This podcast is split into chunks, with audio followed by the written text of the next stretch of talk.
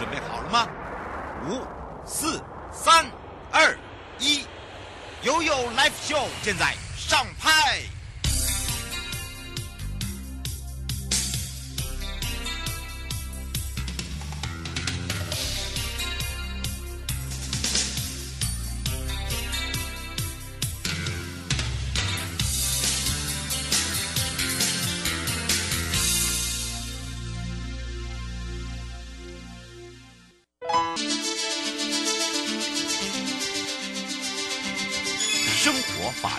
Go Go Go！你我生活的好伙伴，我是你的好朋友哦。我是你的好朋友瑶瑶，再度回到了 You Live Show FM 零四点一正声广播电台，陪同大家回到了王明玉主任检察官时间了。我们要来开放零二三七二九二零哦。那么呢，也聊到了这个新评鉴机制失灵了。我一讲到呢，其实呃，谈到这个检察官评鉴制度啊，不是只有检察官啊，包含了法官哦，到底是不是真的失灵等等哦。我们赶快先让呃主任检察官跟大家来打个招呼，哈喽。Hello，各位听众朋友，大家午安。哇哦，讲到这个，大家都好有感哦。然后马上就是说，哎，主任，主任，哎，你这样讲好好大胆呐、啊。哎，好像这个 不是只是不是主任大胆，其实呃，我们民间也有一个叫民间司法改革基金会，对不对？其实之前也有开这样的一个记者会，就是讲说修法已经从二零二零开始，怎么到现在都没有执行。然后民众呢，呃，有一时候在这个呃请求的一些这个问题啊，还有一些评鉴呐，那个门槛是。过高啊，等等，都都没有办法去提出请求等等。其实我们今天也要来让主任让大家说明，就是说我们有一些具体的修法内容，为什么呃要有这样的一个制度啊？那到现在为什么没有执行？我们是不是来请教一下主任？哦，好，那这个大家一定听过这个老师评鉴，其实我们现在说各行各业其实大概都有一个评鉴制度。嗯，那其实关评鉴制度也施行了很久，那只是说为什么今天特别谈到这个话题，也就是说。呃，这个这次今年大概七月的时候，就是呃，我们新的评鉴制度实施满两周年。嗯，那为什么我对这个其实还蛮清楚，就是因为刚好我是这个第一任，就是有关新的评鉴制度，我是第一任担任委员。对，那有时候说，嗯，对，刚好我们当到这今年的七月十六号，那就是想说有一些里面实际上在运作的模式，有时候。呃，各位听众朋友，可能你们会误误会或怎么样？刚好，因为我是里面的委员，我可以跟大家讲一下这样。嗯，是，所以为什么有检察官跟法官的制度哦？这个主要呢，也是要让我们知道，就是呃，现在的一个这个呃社会风气啊，还有就是说，怎么样去建立一个司法风气，对不对？对，没有错。因为其实从这个也不是只有台湾首创，其实从过去呃世界各国大概就有一个评鉴制度。那大概我们基本上公务员本来如果说你违法或失职的话，本来他就会有一个呃一个惩惩罚或惩处的机制。嗯，那检察官呃包含像法官的部分，就是说它有一个特殊的机制，就是所谓的有关呃叫我们简称叫司法官的评鉴制度。那这个评鉴制度主要就是说呃这一次因为因应司司法改革会议，它呃从过去哈、哦、就是说除了机关。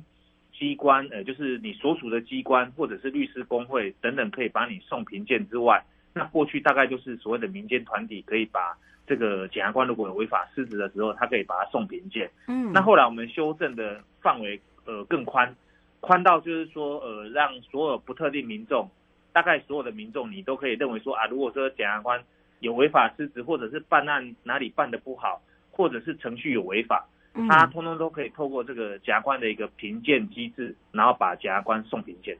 哦，是，而且呢，呃，自己主任要担任了这个两年了，对不对？其实中间我们有很多的、很多的都一直正在做一些修正，然后包含了，呃，是不是每一个法官跟这个每一个这个检察官是可以来这个所谓的哦，来被人家评鉴，这也是一个问题耶，因为有些人不愿意啊。可是问题是，刚刚这个主任有讲到，大家可能会有点误解，其实这不是只是台湾而已，对不对？对，其实呃，这个评鉴制度大概就是说，呃，因为有时候，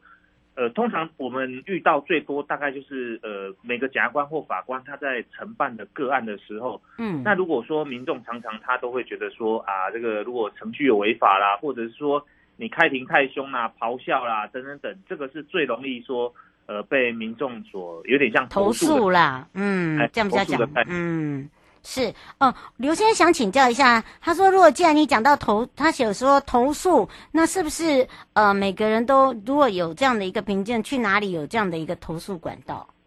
哦，那我们这个其实现在这个我一一向就是讲说很简单，我们那个如果法务部的内网，我们啊不外网，我们法务部的外网，其实大概它会有一个呃一个评鉴专区。那其实如果说你那个点选那里面的评鉴专区。大概它里面就会教导你说，呃，如果说你要对一个检察官对或对一个法官做评鉴的话，那应该程序怎么怎么怎么去处理？那其实也很简单，大概你就拿一张白纸，你就写说你是比如说哪个案子啊，嗯，当事人啊，你认为这个检察官，比如说开庭态度不好啦，或者你措辞不当，嗯，或者是程序有违法，你就简单写一写，然后就把它递到这个检察官评鉴委员会。嗯，那检察官评鉴委员会的收文就是在。我们法务部大门，你一进去的左手边那边就有一个收发，收发。那如果说你觉得很麻烦，那也没有关系，你用邮递的也可以，嗯，邮递的方式也可以，或者是现在更更简单，email。那个有时候我们有很多那种首长信箱啊，嗯，比如说部长信箱或者等等，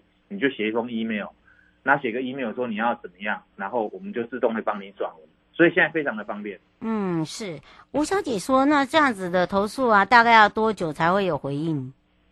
哦，那这个其实就是涉及到我们这个呃检察官评鉴委员会哈、哦。这个我先讲第一个问题，就是大家都觉得说可能这个呃你们都官官相护，其实这个不太会官官相护。为什么？因为我们现在那个检察官评鉴委员会里面，它的外部人比内部人多。什么叫外部人比内部人多？嗯、也就是说里面有总共有十三位成员。那其实我们内部人只有一审一个，二审一个，三审一个，我就是一个，我就是一审代表。嗯，那我们只有三位，那其他通通都是外部人。比如说有三位律师，一位法官，六位公，六位那个就是大概都是社会公正人士，大概都是教教授跟学者。嗯，那其实他外部人其实远远大于所有的内部人，所以其实我们做的这个评鉴制度，有时候就是个很难官官相护。嗯，那第二个是说多久开，多久会做出决议，当然要看案情的复杂。那个难易度啦，通常我们就是一个月开一次，嗯，因为我们都是每个人都有一个正职嘛，比如说你当教授的，你就当教授，所以我们通常是一个月会定期开一次会议。嗯，那所以说你的案件案情如果简单的话，可能我们大概就是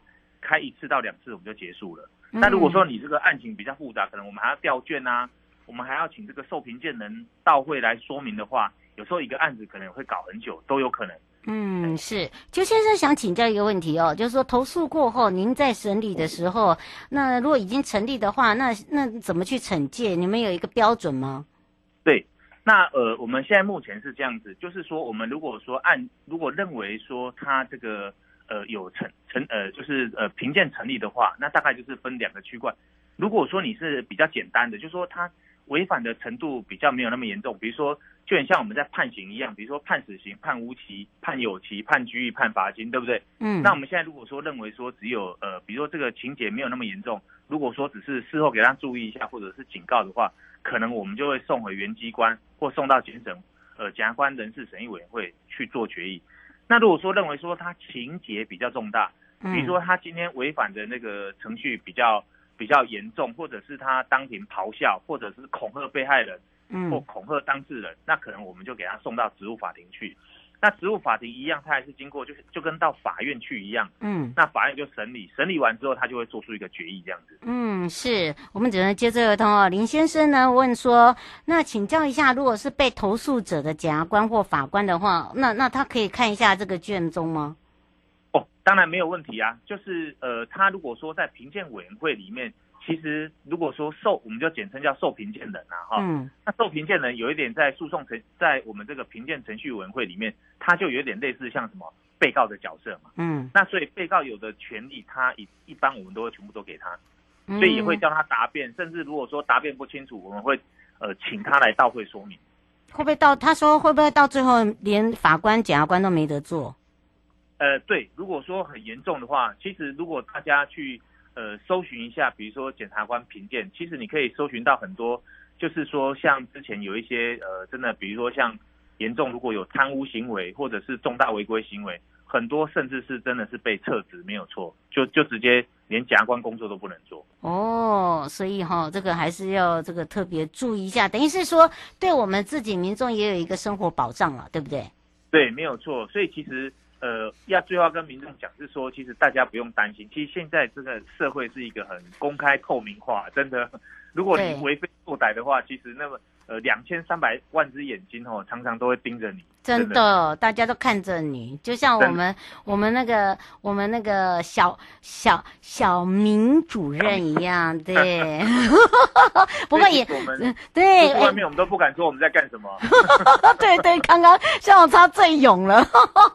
哦，对，所以啊，我们的小明主任啊，所以我们都只能用花名呐，哈啊，让大家可以让大家比较轻松一点，让大家了解我们整个的一个这个评鉴制度啊，并不是没有哈，也不是失灵了哦，都有在持续，所以大家可以直接上法务部，我们有一个，如果真要投诉的话，或者是到走首长信箱，现在都非常的方便了哦，大家也不用担心。好，也要非常谢谢台北地检王明玉主任检察官，我们家下个礼拜呢是我们的直播时间见喽。好，拜拜，拜拜。各位亲爱的朋友，离开的时候别忘了您随身携带的物品。台湾台北地方法院检察署关心您。